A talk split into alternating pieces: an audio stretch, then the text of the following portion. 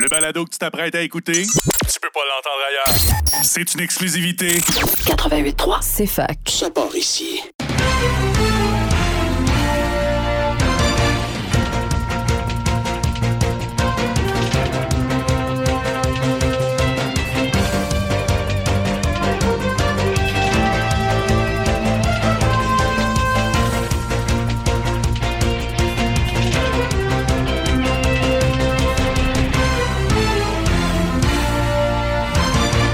Alexandre Leclerc ici en compagnie d'Alex Deraille pour revenir sur euh, ce voyage du Canadien dans l'Ouest. Ça va bien, Alex? Bien sûr, ça va bien, toi? Ben oui, ça va bien. Euh, le Canadien gagne, ça va bien. Hein? C'est toujours comme ça que, que ça se passe.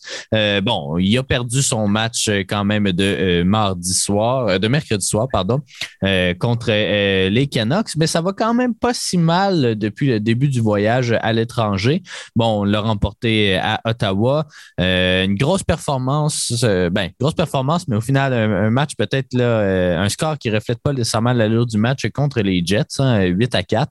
Euh, bon, on peut peut-être commencer à parler euh, de, ce match-là parce que le Canadien qui menait qui tirait de l'arrière en fait par quatre buts a quand même réussi à remonter 4-4 avant euh, malheureusement de s'incliner 8 à 4. Mais qu'est-ce que tu as pensé de, ce premier match-là contre les Jets? Ben écoute, le départ a été un peu difficile, mais je te dirais que le Canadien a montré du caractère comme on l'avait déjà vu dans les dans la dernière année, un peu des fois, on l'avait vu que le Canadien était capable de revenir de l'arrière, une équipe euh, inspirée.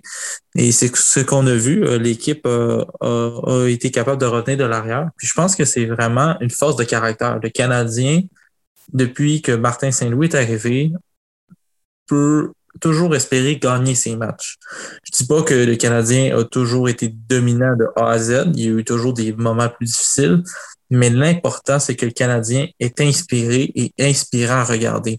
Contrairement au match avant l'arrivée de Martin Saint-Louis, que lorsque le Canadien se faisait marquer un, deux buts, euh, merci, bonsoir, c'était fini. Là. On n'en parlait plus. Donc, le Canadien manque beaucoup de caractère et puis je pense que c'est vraiment une des qualités du Canadien depuis l'arrivée de Martin Saint-Louis, c'est le caractère et surtout l'envie de toujours se dépasser, même s'il y a des embûches.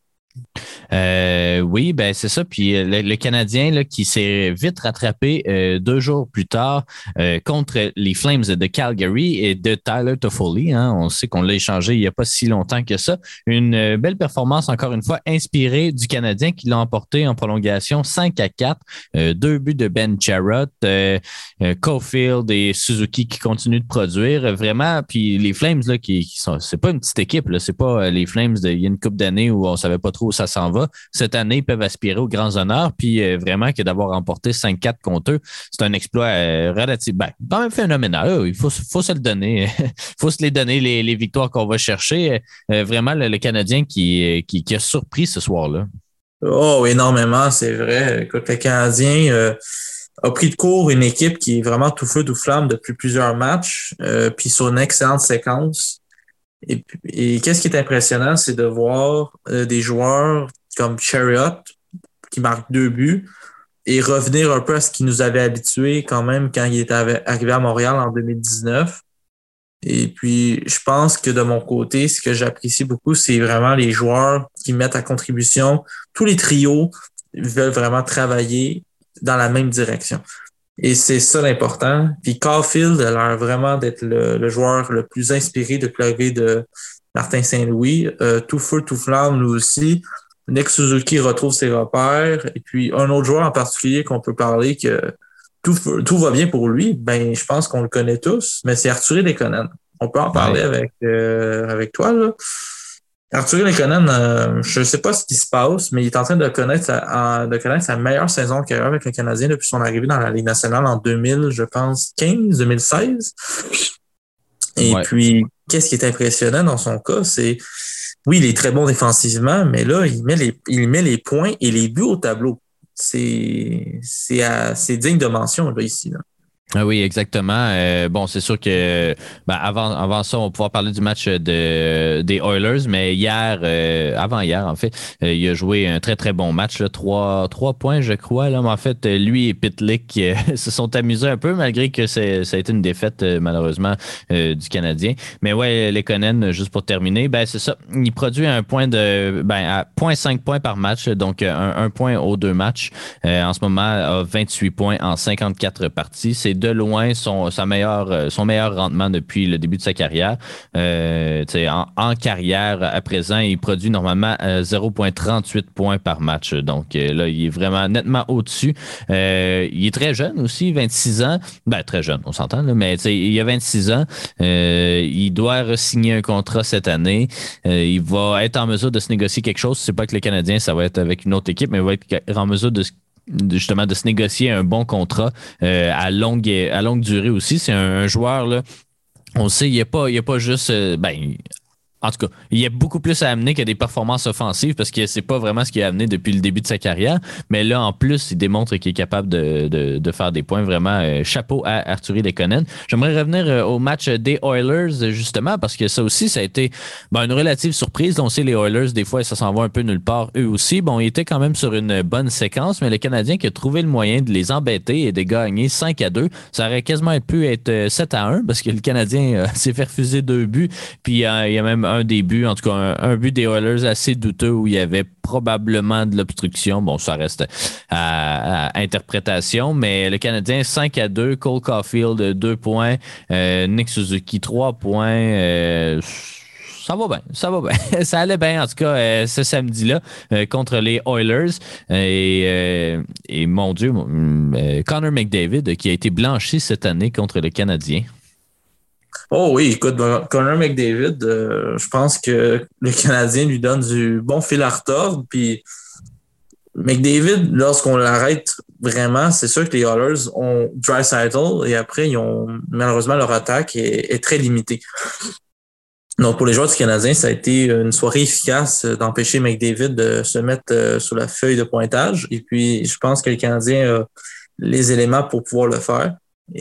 Depuis comme l'arrivée, comme je disais, de Martin Saint-Louis, je pense que ça fait la différence de, à ce niveau-là. Et le Canadien joue de la bonne façon. Ouais. Et puis là, euh, c'est ça, le match contre les Canucks, une défaite malheureusement de 5 à 3. Euh, le Canadien qui a quand même offert une bonne performance, somme toute. Euh, bon, c'est sûr que c'était 4 à 2, pas mal ben, un, bon moment du match. On a réussi à marquer un but vers la fin, mais malheureusement, c'était trop peu, trop tard. JT Miller qui s'est amusé du côté des Canucks avec 4 points. il fait partie du top 10 des pointeurs de la Ligue nationale maintenant. Mais quand même, des belles choses encore une fois. Euh, Rem Pitlick, Cole Caulfield qui est allé chercher un, petit point quand même, juste pour dire que sa séquence se poursuit.